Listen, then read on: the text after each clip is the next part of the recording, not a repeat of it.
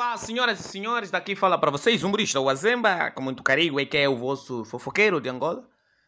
Claro que nós estamos no mês da criança, falando de criança, falando de tudo, falando de criança é falar de ser humano.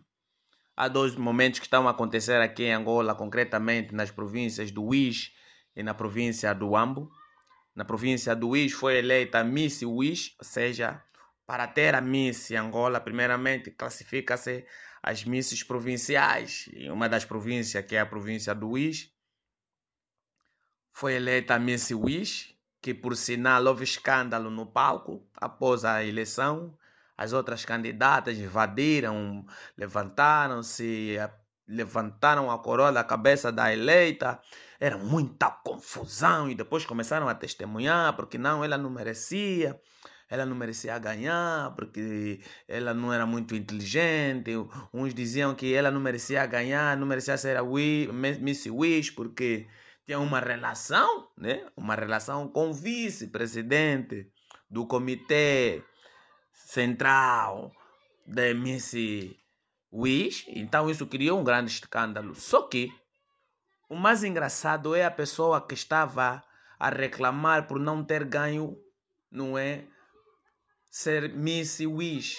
É uma mulher, eu não digo que ela é feia, não é? Ela, ela na verdade, a que estava a dizer que foi injustiçada, não é? Ela não é feia, é assim, ela, ela até é bonita, porque ela diz, ah não, tinha que ser eu a ganhar, não sei o que, isso não é certo, houve injustiça, não merecia isso, não posso aguentar isso, porque a candidata não tinha que ser ela, tinha que ser eu, pelo menos. Mas fomos avaliando em questões de beleza. A que estava a reclamar que a outra não poderia ganhar é bonita. Não, realmente ela é bonita. É bonita, mas é bonita num outro planeta. Dá para entender, não é? Porque aquela que foi eleita realmente é um paraíso. É um paraíso sem as ervas. O outro problema que fomos detectar também na parte sul de Angola, concretamente no Ambo, uma jovem na paragem, posto para pegar o seu destino. O carro aparece, no caso o taxista aparece. Justamente no momento que ela tinha que subir no carro, começou a despir toda ela. Estamos a falar de uma mulher com um corpo que nem um mundo, um corpo grande, com o corpo cheio de carne. Do nada ela começou a tirar toda a roupa, todo mundo a olhar. Mas essa moça tem o que, meu Deus? Começou a despir, não sei o quê.